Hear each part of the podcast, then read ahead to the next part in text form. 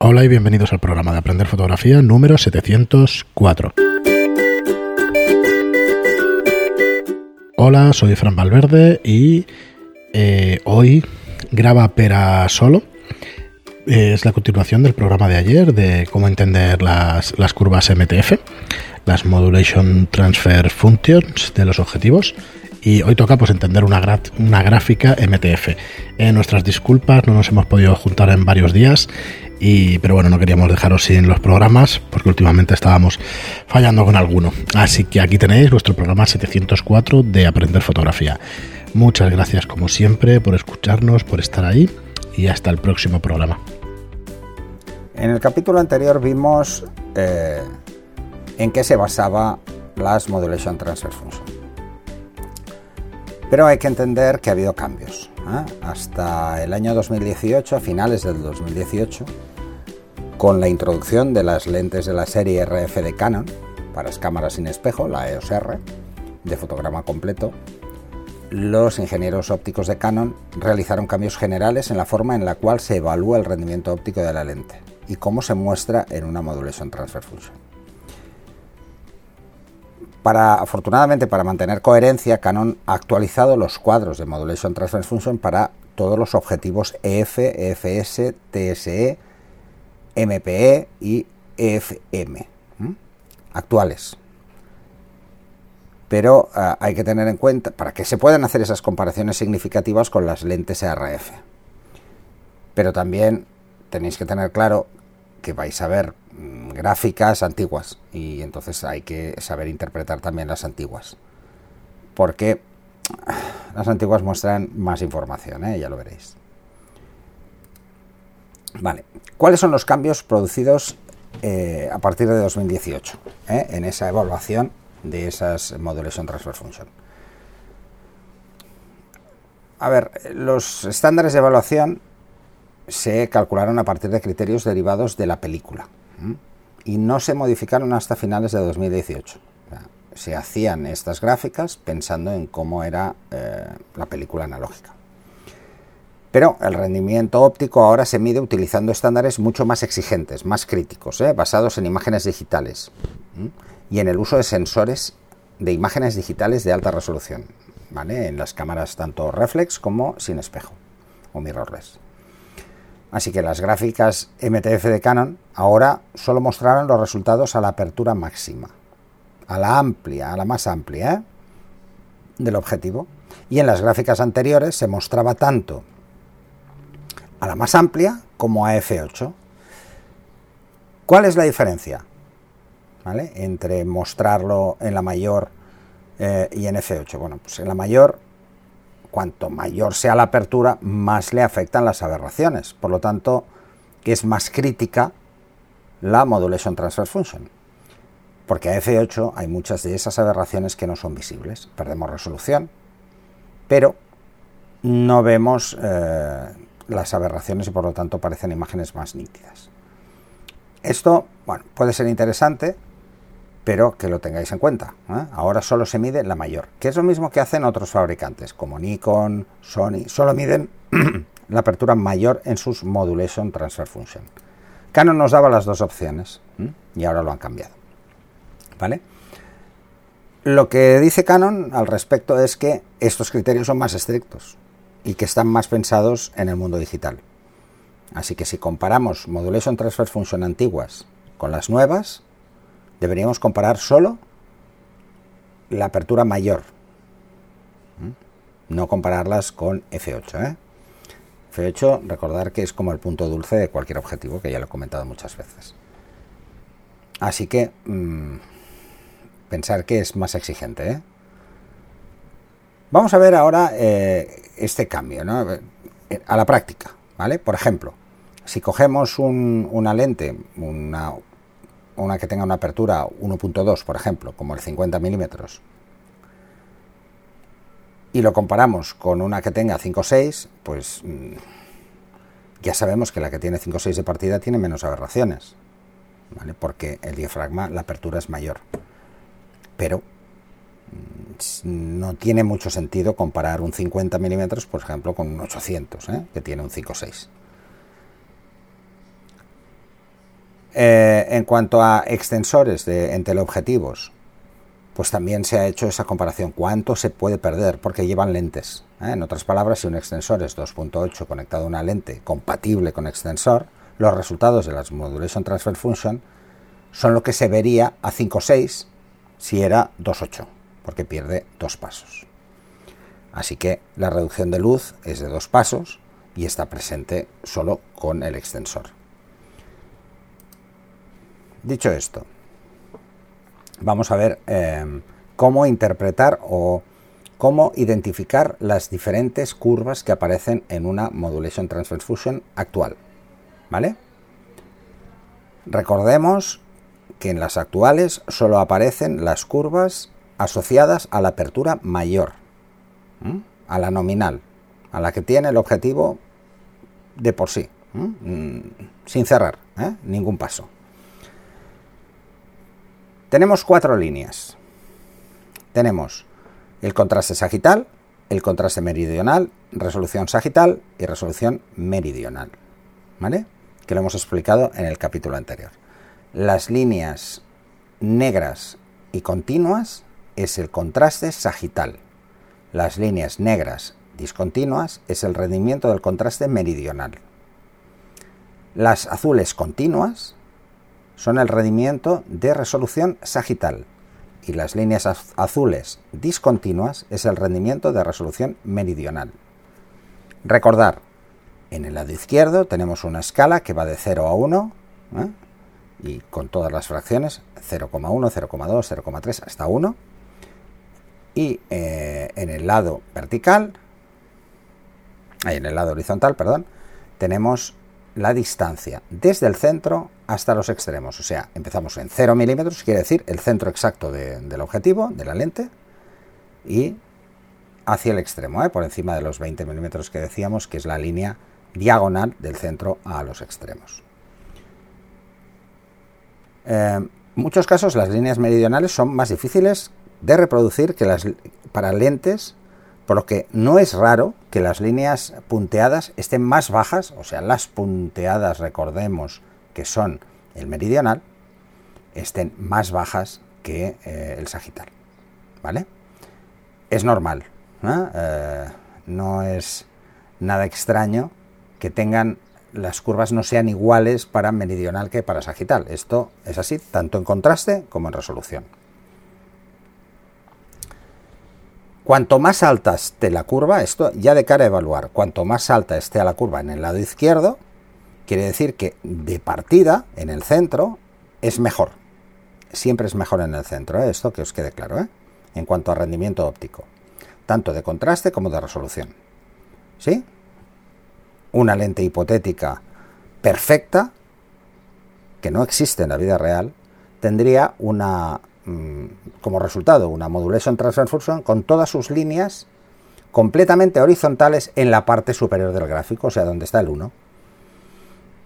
De izquierda a derecha, o sea, del centro a los extremos. Esto no existe y es imposible, ¿vale? Así que mm, eso sería la forma de entenderlo. Si todas las líneas están arriba y todas son lo más rectas posibles, es que la lente es buena. Tanto en resolución como en contraste. Así que todas las lentes tendrán sus curvas con caídas a medida que siga del centro a los extremos, o sea, del lado izquierdo de la gráfica al lado derecho de la gráfica. Todas van a ir cayendo. ¿Y cuánto van a ir cayendo? Pues en función de la calidad, tanto del a nivel de resolución o de contraste. Por ejemplo, los grandes angulares es muy normal y no debe ser mm, motivo de alarma o preocupación que esa caída sea más precipitada. Precisamente porque existe distorsión óptica ¿eh? y porque la lente es muy curva. Así que no se pueden hacer comparaciones significativas entre lentes de diferente categoría en cuanto a distancia focal. Es evidente, porque no tienen las mismas características de lente.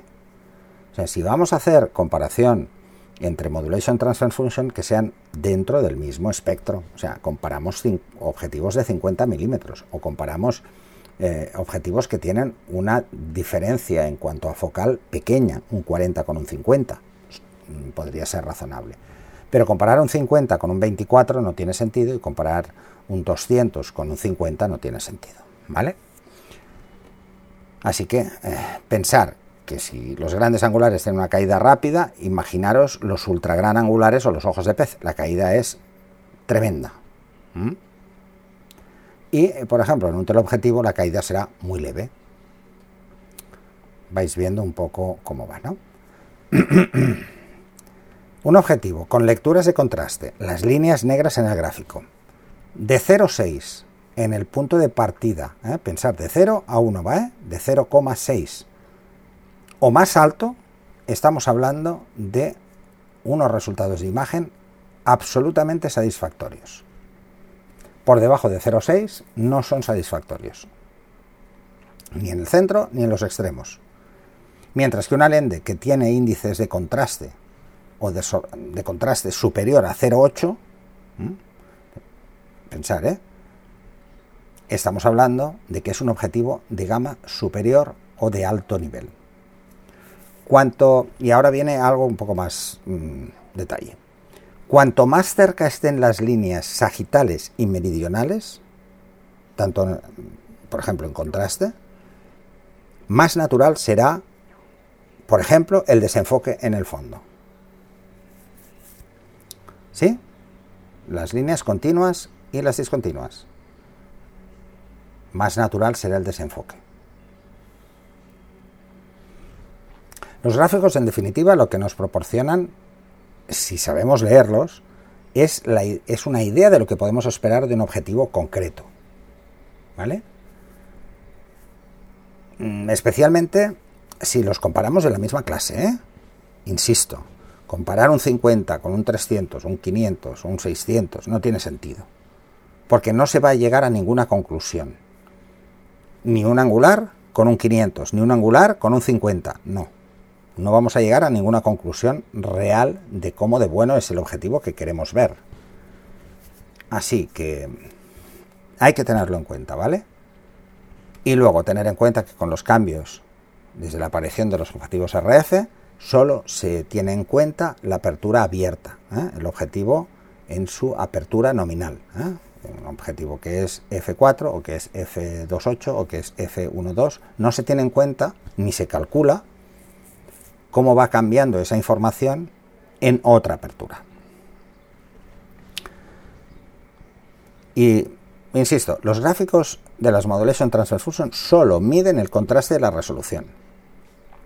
Hay muchísimas aberraciones ópticas que no entran en juego en esas cartas. Que pueden afectar o no afectar al contraste de la resolución, pero que no se evalúan.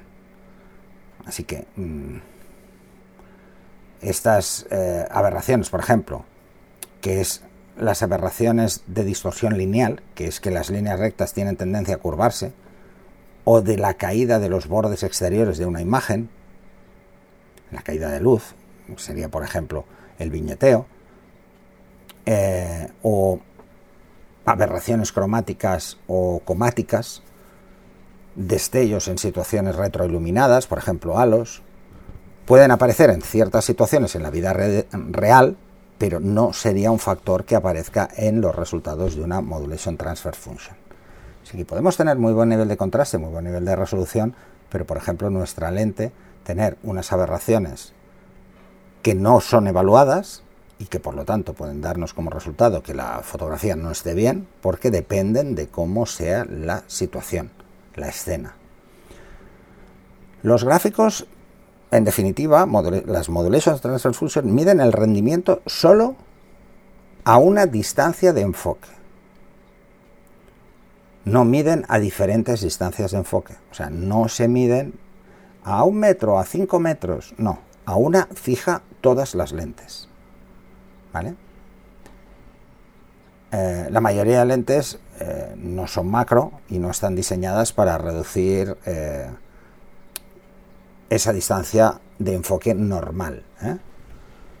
Así que eh, no se pueden tratar por separado. Y lo que se hace es tener en cuenta que la distancia de enfoque a la que se miden siempre es la misma para todos. ¿vale? simplemente por no tener muchas variables de cálculo, pero si no en vez de ser una gráfica sería algo imposible de leer. A ver, con los objetivos zoom, las Modulation Transfer Function solo miden, solo nos dan información del zoom, o sea, de la focal más corta y la más larga. No nos dan información sobre las focales intermedias. Puede ser muy bueno en zoom, en tele, y muy malo en angular, pero no sabemos si a mitad, por ejemplo, imaginaros un 24-105, no sabemos si en 50 eh, es mejor o peor. Podemos estimar eh, que estará en la zona intermedia entre ambos, pero no lo sabemos porque no se ve. Porque si no, habría que medir cada milímetro de la distancia eh, focal que tenga ese zoom. Así que no nos brindan esos detalles sobre el contraste de resolución en todo el rango. Ni siquiera en el rango medio, ¿eh? porque podrían decir, bueno, pues lo hacemos en el mayor, en el menor y en medio. Bueno, pero eso ya sería complicarlo demasiado porque en vez de tener dos gráficas en un zoom tendríamos tres, cuatro, diez y eso nos complicaría mucho incluso interpretarlo. Pensar que en un objetivo de focal fija solo tenemos una gráfica y en un objetivo zoom tenemos dos gráficas. ¿eh? En eh, la focal más amplia, más amplia en ángulo, y la más larga, más estrecha en ángulo, ¿vale?